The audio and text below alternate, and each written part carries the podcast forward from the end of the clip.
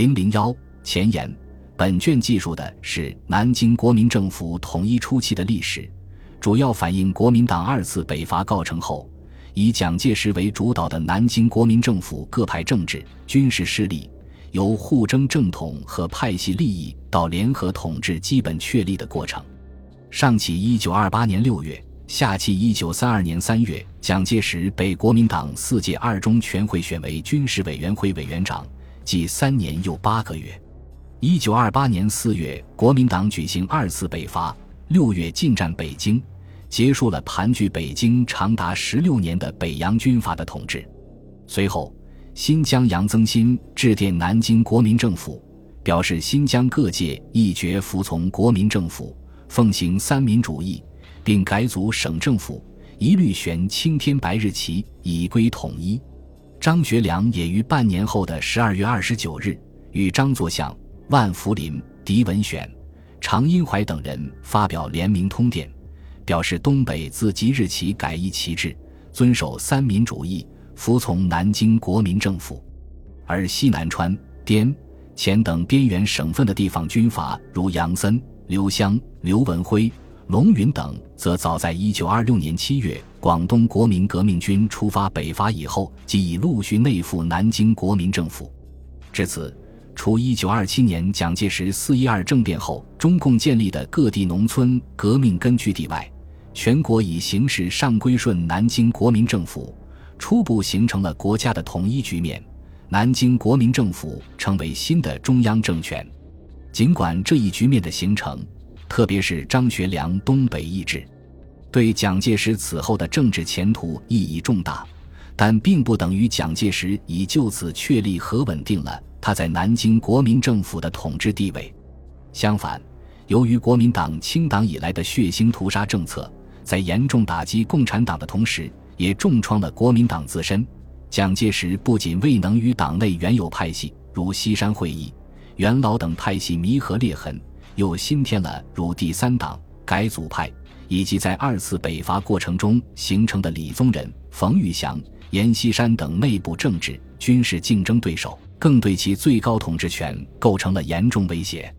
二次北伐后，蒋介石依据孙中山的《建国大纲》，宣言军政时期即告结束，此后将进入整顿与建设新国家的训政时期。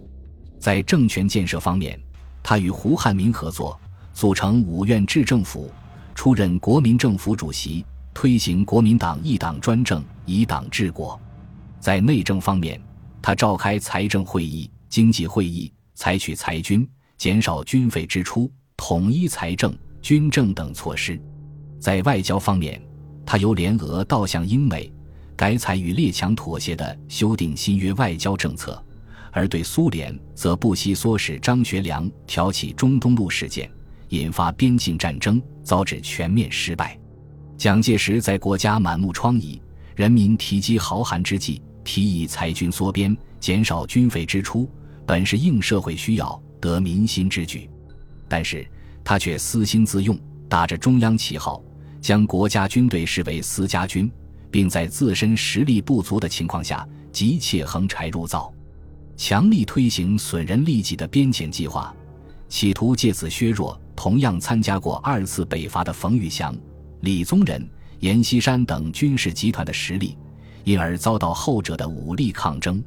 一九二九年四月，以李宗仁为首的桂系首先揭开反蒋战争的序幕，随后冯玉祥、张发奎、石友三、唐生智等为求自保，也前仆后继，先后起兵。一九三零年四月，更爆发严、冯、桂系联合反蒋的中原大战。严、冯等不但投入全部兵力在陇海、平汉、津浦铁路沿线与蒋介石所部展开激战，还与西山会议派、改组派在北平召开扩大会议，组织国民政府对抗南京国民政府。依靠职务和资源上的绝对优势，以及连甲导乙。拉饼图甲的策略与攻防结合等战略战术，蒋介石虽然取得讨桂、讨冯、讨张、讨唐和中原大战的胜利，暂时统一了国民党各军事集团，但是让他始料不及的是，曾遭其清党沉重打击的共产党，在毛泽东创建、发展红军和农村革命根据地，实行工农武装割据，建立工农民主政权和以农村包围城市、武装夺取政权思想指引下，竟奇迹般的在这时迅速发展壮大起来。不仅创建了新型武装，红军和赣南闽西中央根据地，还在湖南、湖北、安徽、河南、广东、广西、浙江、江苏。陕西等省建立了众多的农村革命根据地，星星之火已成燎原之势。为此，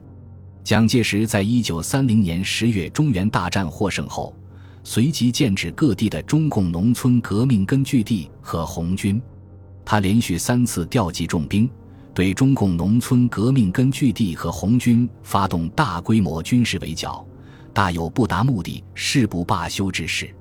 不过，此时的中共已不是蒋介石当年发动四一二政变时的中共，红军更非严、冯、桂系等反蒋派的军队可比。蒋介石的三次军事围剿，无一不以失败告终。在国民党内部，蒋介石继续操弄政治，压服异己。就在蒋介石对中共农村革命根据地和红军发动第二次军事围剿之时，他又一次亲手为南京国民政府制造了新一轮的政治危机。一九三一年二月二十八日，因立法院长胡汉民坚决反对他接过北平扩大会议的旗子，假借召开国民会议、制定训政时期约法的名义，进一步个人集权、垄断政权，蒋介石居然罔顾法治，将胡汉民囚禁于南京汤山总司令部，并于五月五日按期召开所谓国民会议。通过《中华民国训政时期约法》，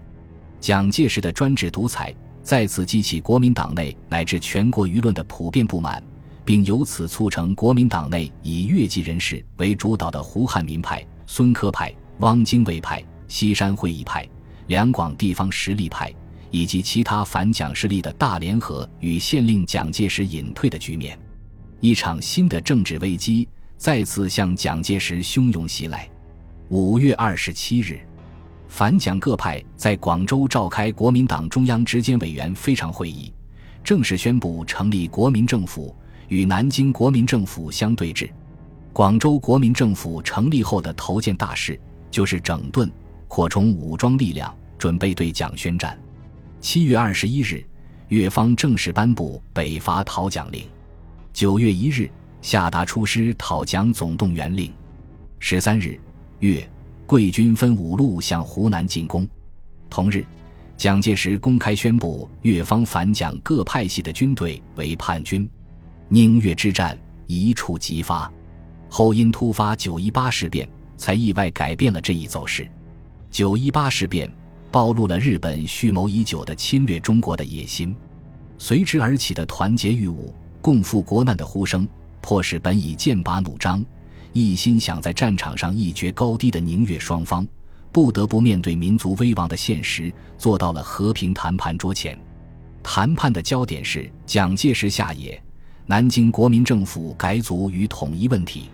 经过双方代表一个多月，先后在香港、广州、上海等地的会谈和讨价还价，十一月七日，终于在上海达成以下和平统一的初步协议。双方以合作精神。各于所在地克期召开第四次全国代表大会。开会时，双方发表通电，以示统一。双方四全大会一切提案均交四届一中全会处理。双方协商中央执监委员候选人产生办法，由四届一中全会修改国民政府组织法并改组政府。广州国民政府与中央政府改组后，当然取消。前拟定蒋介石表示，下野通电原稿无需发表等。依据此项协议，国民党四全大会先后在南京、广州和上海三地分别召开，随后在南京召开四届一中全会。蒋介石为越方所逼，不得不辞去南京国民政府主席、行政院长、陆海空军总司令本兼各职，让位于新的以林森为国民政府主席。孙科为行政院长的所谓统一合作政府，但是孙科上台后，既未能求得蒋介石的合作，也无法取得胡汉民的支持，很快就在焦头烂额中倒台。一九三二年一月二十八日，蒋介石以中执会常委、中正会常委身份主持国民党临时中正会，决议接受孙科辞职，推定汪精卫为行政院长。三月一日，国民党在战时首都洛阳召开四届二中全会。国难当头，各政治、军事派系不得不相互妥协，选举蒋介石为军事委员会委员长。蒋介石纵横捭阖，再次重掌国民党军事大权。一雪数月前被逼下野支持，蒋汪合流后，暂时结束了宁越对峙的局面。原本四分五裂的南京国民政府，终于较为稳定的确立了以蒋介石为主导的各派政治、军事势力联合统治的局面。本卷主题与梗概大致如此。所述内容虽也涉及军事外交，但只是为了说明相关政治问题。并非专业意义上的军事外交史研究，因此总的说来，本卷所述仍基本属于政治史范畴。我们所以如此取舍，一是为了与以技术政治史为主的民国史总体设计保持一致；二是为了尊重历史，因为这一时期历史本身所呈现的主要表征就是政治史；第三，还与我们对政治史在社会发展过程中的地位和作用的认识有关。或许因为前一时期历史学界的研究过于集中于政治史的缘故，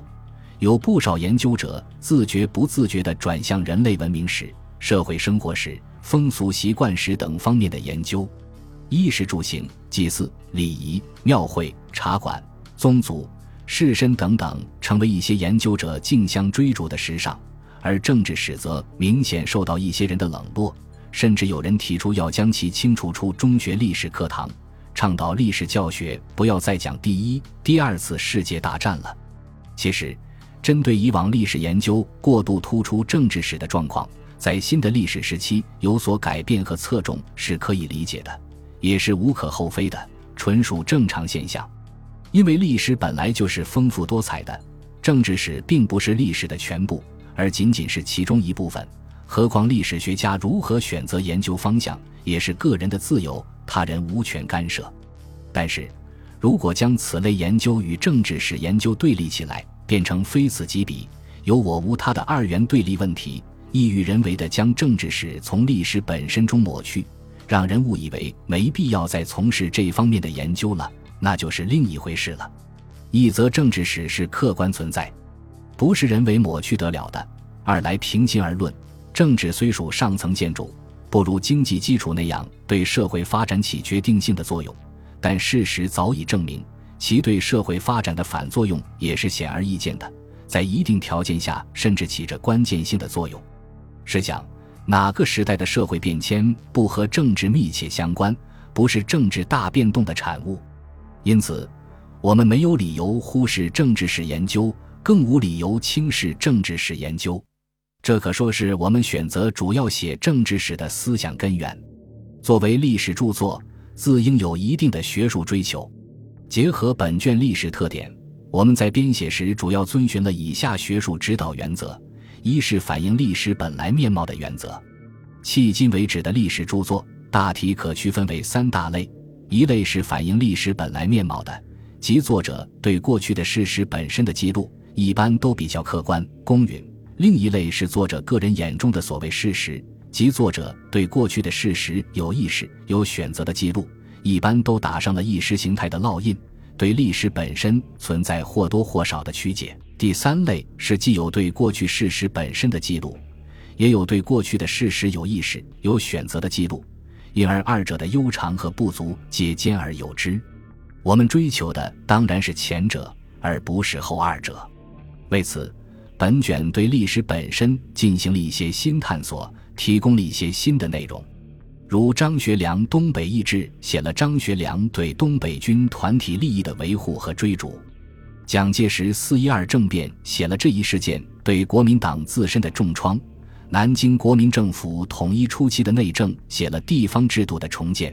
中共农村革命根据地和红军写了赤白对立等等。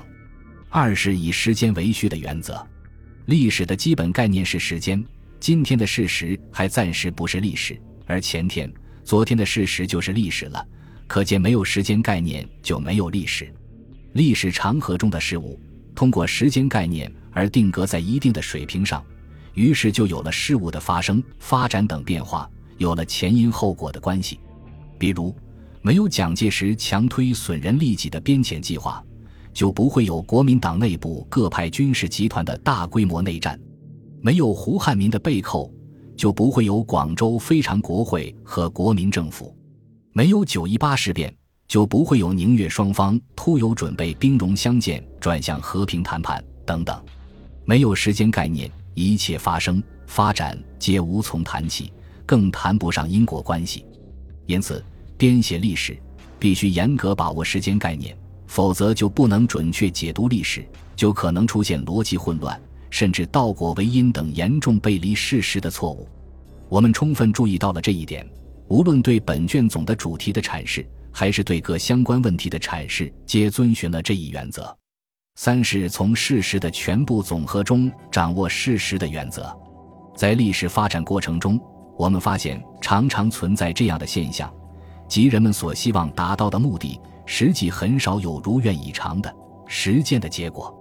往往根本不是先前所预期的，或者不完全是先前所预期的。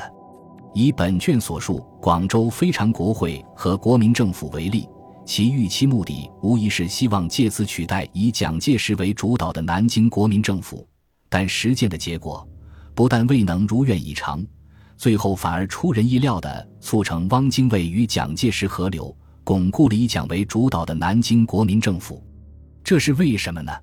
根本原因是历史运动从来就不是只有一种力量在行动。而是参与其中的各类人群综合力量的结果。各类人群的力量有大小，但都将对历史运动的最后结果产生或大或小的作用。而且每种力量在事件发展的不同阶段，又会发生作用力度不同的变化。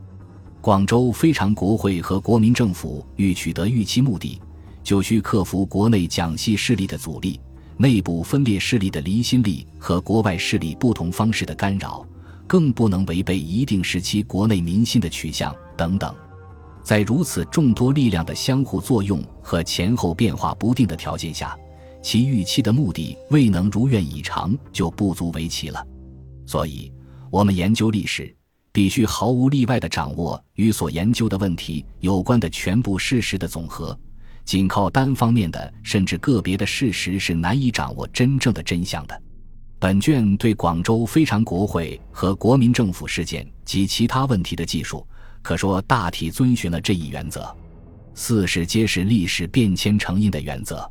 可能不少研究者都有这样的经历，在聆听学术先进的治学经验时，常常会听到这样的教诲：我们研究历史，不仅要告诉人们是什么，更重要的是要告诉人们为什么。意思是说，不仅要研究事物是什么样子，发展轨迹是怎样的，具体过程怎样等等较为表象的问题，更重要的是要研究为什么会是这个样子，为什么会有这样的发展轨迹，为什么会有这样的具体过程等等比较深层次的问题。换言之，就是要研究形成这个样子、这个发展轨迹和这个过程的具体原因是什么。这是有道理的，主要是研究深层次的原因。难度相对大，解决难题方显功利。更重要的是，它的研究价值远远超过表象性的研究。我们为什么研究历史？唐太宗说过：“以铜为镜，可以正衣冠；以古为镜，可以知兴替；以人为镜，可以明得失。”这就是说，我们研究历史，不是为研究而研究，更不是为宣传，为贤者会，为尊者荣。当然也不是为墙倒众人推、落井下石之类，而是为了汲取历史的经验教训，增长智慧，减少盲目，避免失误，以利于社会健康发展、国家繁荣富强、民众幸福安康。就此而言，研究历史变迁的深层次原因，显然较仅仅做历史表象性研究的价值大得多。所以，我们十分重视学术先进这一教诲。尽可能对为什么的问题展开研究，并在本卷各章节中皆有所体现。如不但写了中共在赣南闽西建立中央根据地及发展壮大的概况，还特地阐述了何以能在这里发展壮大的原因。又如不但写了广州非常会议及国民政府与南京国民政府对峙的种种表现，还比较详尽地记述了产生这些现象的种种原因等等。五是充分占有第一手资料的原则。编写历史与文学创作不同，不能靠灵感，任何技术皆需有充分的，而且是靠得住的史料的支撑，来不得半点虚假和想当然。因此，尽可能搜集、研究、利用第一手资料，就成了编写历史著作的基本原则。这是研究者无人不认可的理论共识。为此，我们相对广泛地阅读了这一时期的人物文集、日记、档案汇编。相关文献及各种背景的报刊，其中有国民党办的，有共产党办的，有国民党当权派办的，有国民党在野派办的，有民间人士办的，还有由不同国家为背景的外国人办的等等。特别是开放不久的台北国史馆收藏的蒋介石档案、阎锡山档案、国民政府档案、陈诚档案，美国斯坦福大学胡佛研究所收藏的蒋介石日记手稿。还有台北中研院近代史研究所郭廷仪图书馆的馆藏资料和近代史研究所档案馆收藏的国民政府外交档案，以及台北中国国民党中央党史馆收藏的档案等未刊资料，均纳入了我们的视野，为本卷增加了丰富的内容。以上是我们编写本书时思考较多，或者说比较在意的一些问题。虽说主观上对这些原则的确有所遵循。但只代表我们有过这一方面的追求，做过这一方面的努力，并不表示我们做得很好，已无改进必要了。事实上，稍加审视，就不难发现，本卷还是有不少疏漏和遗憾的。如在内容方面，南京国民政府作为一个初步实现国家统一的政权，实际上也在财政、金融、交通、法治、教育、新闻、出版等方面出台过一系列政策。采取过一些措施，但本卷主要写的是南京国民政府统一初期的政权结构及其演变，而对这些政策和措施却基本没有反应。在布局谋篇方面，则存在一定程度的积重积轻、彼此失衡情况，有些篇幅明显分量不足，有些篇幅又过于臃肿。在资料运用方面，有些地方剪裁不够，略显堆砌；有些地方太过依赖资料说话。缺少应有的解释和分析，在文字表述方面，除了存在时下集体著作风格不一的通病外，还相对缺乏对语言大众化、通俗化和生动化等可读性的追求。虽然历史著作实证性要求很高，不能不引用史料，更不能以牺牲真实来换取可读性，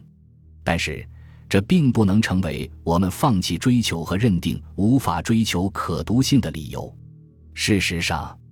学术著作也同样可以写得生动活泼，关键在作者是否有此追求。有两个实例大概可以佐证：一个远在天边，那是法国自然科学家法布尔写的十卷本科学巨著《昆虫记》。此书本是一部严肃的学术著作，法布尔却把它写成了优美的散文，让人们不仅能从中获得知识和思想，更能获得一种美的享受。法布尔也因此成了文学家。另一个近在眼前，那就是本所范文澜、蔡美彪先生撰写的《中国通史》，其简洁隽永、行云流水般的清新文风，是今日众多历史著作无法比拟的。可见，只要我们不放弃追求可读性这个目标，也并不是不可企及的。不过，需在这里向读者致歉的是，我们最大的遗憾尚不在此。而是因为父子在即，对于这些疏漏和遗憾，虽有弥补之心，却已无暇了却，只能留待他日看是否有机会了。黄道轩于撰写相关章节之外，还缀记过某些篇章，搜集提供了本卷相关图片，编制了人名索引，并做了许多联络协调工作，对本卷的编写和出版贡献良多。曾冶英通读了全部书稿。对本卷主题定位和章节安排及标题做了较大调整和修改。补充修改了若干章节的部分内容所撰前言则仅征求过个别作者的意见未经作者集体讨论所有这些如有不妥均由修改撰写者负责。二零一一年三月二十日与中国社会科学院近代史研究所。本集播放完毕感谢您的收听。喜欢请订阅加关注主页有更多精彩内容。